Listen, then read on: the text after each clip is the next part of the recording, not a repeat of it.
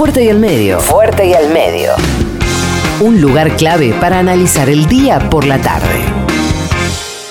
En 1959 se creó la Comisión Interamericana de Derechos Humanos, un organismo que se reunió por primera vez un año después y que tenía este, o, reflejaba un acuerdo de características multilaterales para vigilar y hacer cumplir eh, la Declaración Universal de los Derechos Humanos, en principio, ¿no? Y mm, desde entonces ha eh, realizado innumerables este, incursiones en territorio interamericano, eh, visitas, tratando de defender la plena vigencia de esos, de esos derechos. Controversial, controversial esta comisión que tiene sus luces, una visita en el año 1979 que comienza, si quiere, a articularse con sectores de la resistencia popular y a debilitar la dictadura genocida, aquí en la Argentina, con Patrick Derian, dando el visto bueno, con Jimmy Carter dando el visto bueno. Porque Estados Unidos tiene eso, ¿no? su ala conservadora y reaccionaria, con el visto bueno y la pasibilidad de los demócratas, instruyen a sus militares en la tortura para sojuzgar a Latinoamérica, pero por el otro lado, los demócratas que manejan no el Pentágono, sino el Departamento de Estado, promueven la plena vigencia de los derechos humanos y muchas veces activan denuncias en contra del Pentágono y de sus agencias subsidiarias, agencias coloniales en toda la región latinoamericana. Por eso digo, la CID tiene luces y también, por supuesto, oscuridades. Actualmente, la Comisión Interamericana de Derechos Humanos, con sede en Washington, está entre las que más pide o reclama en contra del régimen de Nicolás Maduro en la Venezuela chavista. Ha sido en ese sentido implacable contra el régimen chavista. Lo ha, sido menos y ha demorado más cuando tuvo que condenar lo sucedido en Chile con el represor de Piñera. Dicho esto, podemos ver que la Comisión Interamericana de Derechos Humanos no es o no vendría a ser un enclave castro-chavista, tiene domicilio en Washington y no en La Habana. La CID, así conocida, que no es la Corte, la Corte es donde está Zaffaroni, funciona en Costa Rica, sino la comisión que funciona con sede en Washington, elaboró un documento, el primero del año 2020, el primero del año 2020. Se publicó hace cosa de 10 días, poco más de una semana. Se intitula Pandemia y Derechos Humanos en las Américas. ¿Mm? La resolución, les decía, 1 del 2020. Y dice así, introducción. Las Américas y el mundo se enfrentan actualmente a una emergencia sanitaria global sin precedentes ocasionado por la pandemia del virus que causa el COVID-19, ante la cual las medidas adoptadas por los estados en la atención y contención del virus deben tener como centro el pleno respeto de los derechos humanos. Hasta ahí, nada, nada raro, nada extraño. Este, vela por los derechos humanos, pide que en el marco del combate a la, a la pandemia se sigan defendiendo esto, se respeten los derechos humano. Y si la pandemia del COVID-19 puede afectar gravemente la plena vigencia de los derechos humanos de la población en virtud de los serios riesgos para la vida, salud e integridad personal que supone el COVID-19. Seguimos sin demasiadas novedades. Pero, dice la Comisión Interamericana de Derechos Humanos, que en este contexto la pandemia supone desafíos aún mayores para los Estados de las Américas, tanto en términos de políticas y medidas sanitarias como en capacidades económicas que permitan poner en marcha medidas de atención y contención que resulten urgentes y necesarias para proteger efectivamente a sus poblaciones. A ver, estamos hablando de un documento publicado por la Comisión Interamericana de Derechos Humanos que como no habla de Chávez y como no habla en contra de los procesos este, de latinoamericanos de la década ganada en nuestra región, no es titular de la Nación, no pasa a ser titular de Clarín, es ignorado olímpicamente por la prensa hegemónica en la Argentina. Vamos de vuelta, Comisión Interamericana de Derechos Humanos. Estaba leyendo la parte de su introducción. Hay una parte considerativa donde la Comisión Interamericana habla sobre los derechos humanos, sobre el virus, sobre cuestiones de sanidad, sobre cómo deben funcionar las libertades fundamentales, cómo debe funcionar el Estado de Derecho, eh, cuáles son los grupos en situación de especial vulnerabilidad, cómo debe establecerse la cooperación internacional, el intercambio de buenas prácticas, todo eso forma parte del documento hasta que llega la parte resolutiva. La parte resolutiva Dice, en virtud de lo anterior, en ejercicio de las funciones que le son conferidas por el artículo 106 de la Carta de Organización de los Estados Americanos y en aplicación del artículo 14 bis de la Convención Americana sobre Derechos Humanos y el artículo 18 bis de su estatuto, la Comisión Interamericana sobre Derechos Humanos formula las siguientes recomendaciones. Y para no hacerse la larga, voy a ir a la recomendación número 13. Esto no lo viste en Clarín, no lo escuchaste en Clarín, no salió publicado en Clarín, ¿eh? Lo estás escuchando por primera vez. Resolución número 13 de un, insisto, una comisión que no se caracteriza precisamente por observar ciertas neutralidades exigidas a estos organismos multilaterales, sino que en muchos casos funciona, este, como ustedes saben que funcionó, por ejemplo, en Bolivia. ¿no? Esta es la, Comisión Interamericana de, Almagro. Es la Comisión Interamericana que tiene la mayoría de las veces contra las cuerdas al, al gobierno venezolano. Es la Comisión Interamericana que les decía, demoró en su momento para cuestionar lo que sucedía en Chile, la represión de Piñera. Vamos al punto número 13. Escuchen bien. Recomienda la Comisión Interamericana. Esto para que lo escuche sobre todo Pablo Roca, a quien le vamos a dedicar el editorial y no solamente a Pablo Roca, sino a ese puñadito ínfimo de millonarios, el 1% de la Argentina, que está haciendo lo posible y lo imposible para que no se les cobre un impuesto a sus altas fortunas para financiar ¿eh? las exigencias de la pandemia, las exigencias sanitarias de la pandemia.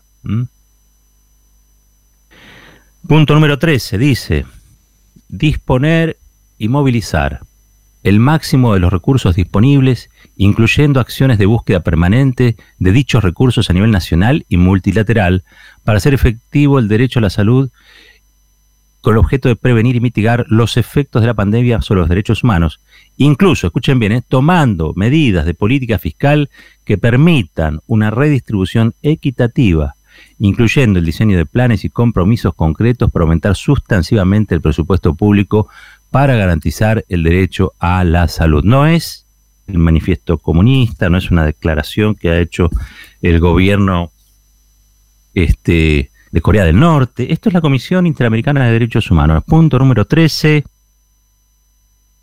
Recomiendan a los estados tomar medidas de política fiscal que permitan una redistribución equitativa, incluyendo el diseño de planes y compromisos concretos para aumentar el presupuesto público y garantizar así el derecho a la salud. Esto lo dice la Comisión Interamericana de Derechos Humanos, que como dijimos, cuando camina se tuerce más para la derecha que para la izquierda. ¿Mm? Pero les recomienda a los estados que cobren impuestos, que obtengan los recursos que le permitan asegurar presupuestos públicos para la salud, que pongan freno a la pandemia. Hasta ahí vamos bien, ¿no? Esto lo pide Almagro y su gavilla. Pero hay más. Recomendación número 18. En la parte resolutiva de este documento de la Comisión Interamericana del 10 de abril del 2020. Recomendación número 18 dice suspender o aliviar la deuda externa y las sanciones económicas internacionales que pueden amenazar, debilitar o impedir las respuestas de los estados para proteger los derechos humanos frente a contextos de pandemia y sus consecuencias. Ello a fin de facilitar la adquisición oportuna de insumos y equipo médico esencial y permitir el gasto público de emergencia prioritario sin poner en mayor riesgo todos los derechos humanos y los esfuerzos avanzados por otros estados en esta coyuntura, dada la naturaleza transnacional de la pandemia.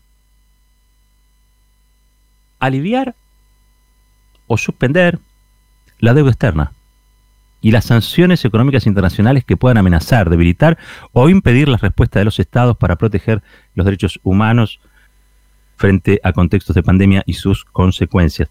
Yo imagino, hoy lo escuchaba Guzmán aquí con Roberto Navarro tempranito, imagino que lo debe tener en carpeta esto, ¿no? Va a ser difícil convencer a esos bonistas de, Wall Street, a, a esos fondos que reclaman un trato eh, más liviano para ellos. Pero la recomendación es clara, no dice aliviar este, o desendeudar a, los bonistas, no, lo que dice es a los estados, para que puedan garantizar los recursos indispensables para atacar la pandemia. Así que la Comisión Interamericana de Derechos Humanos, que insisto, cuando camina, camina más con la pierna derecha que con la izquierda, está recomendando la suspensión o el alivio de la es decir, la quita una quita o un periodo de gracia.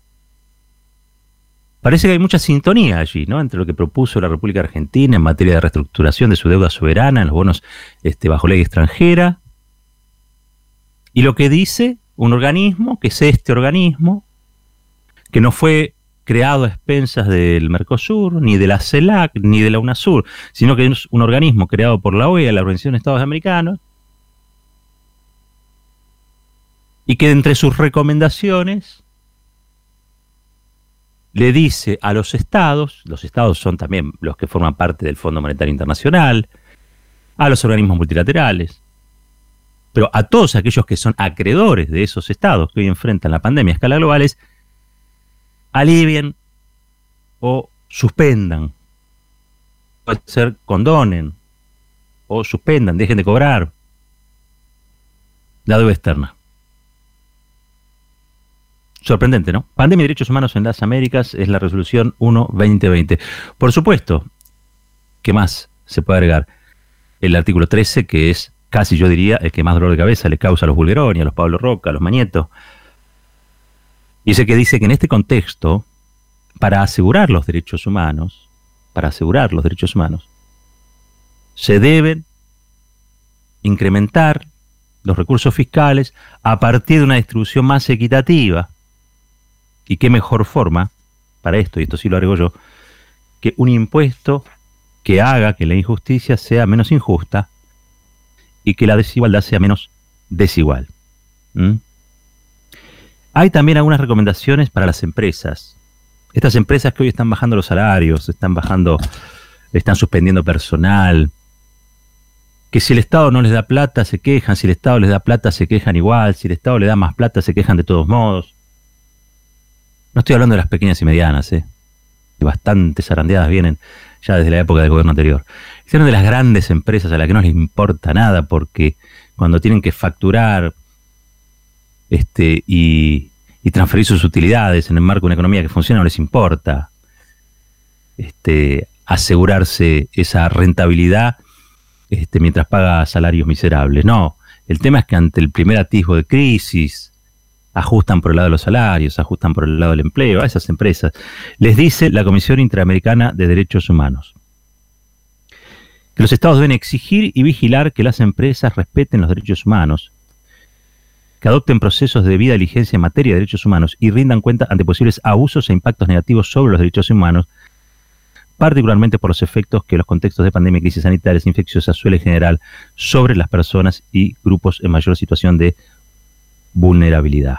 Es decir, que las empresas tienen un rol clave que desempeñar en estos contextos y su conducta debe guiarse por los principios y reglas de los derechos humanos aplicables.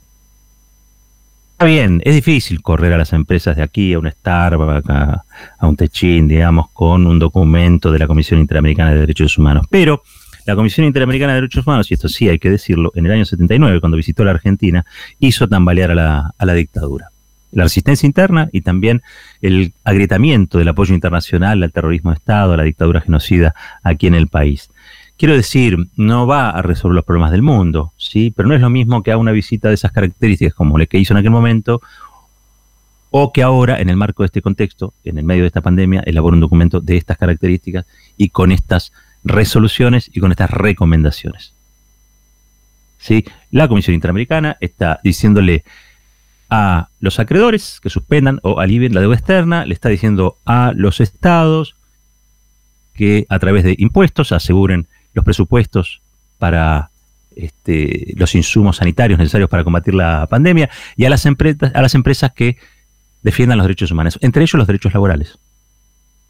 Esto lo está diciendo la Comisión Interamericana de Derechos Humanos, no es, insisto, un documento en La Habana producido hace dos días, no es este, el, el, Kirchner Castro chavismo que tanto denuncia Clarín y que tanto les quema el pero no, es la Comisión Interamericana de Almagro.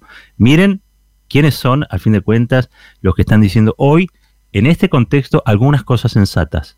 Seguramente en otros casos no las habrán dicho y seguramente tienen mucho de qué arrepentirse la Comisión Interamericana después de lo que le hacen a Maduro, lo que hicieron a Evo, eh, o del blindaje que le dieron a Piñera, entre otros.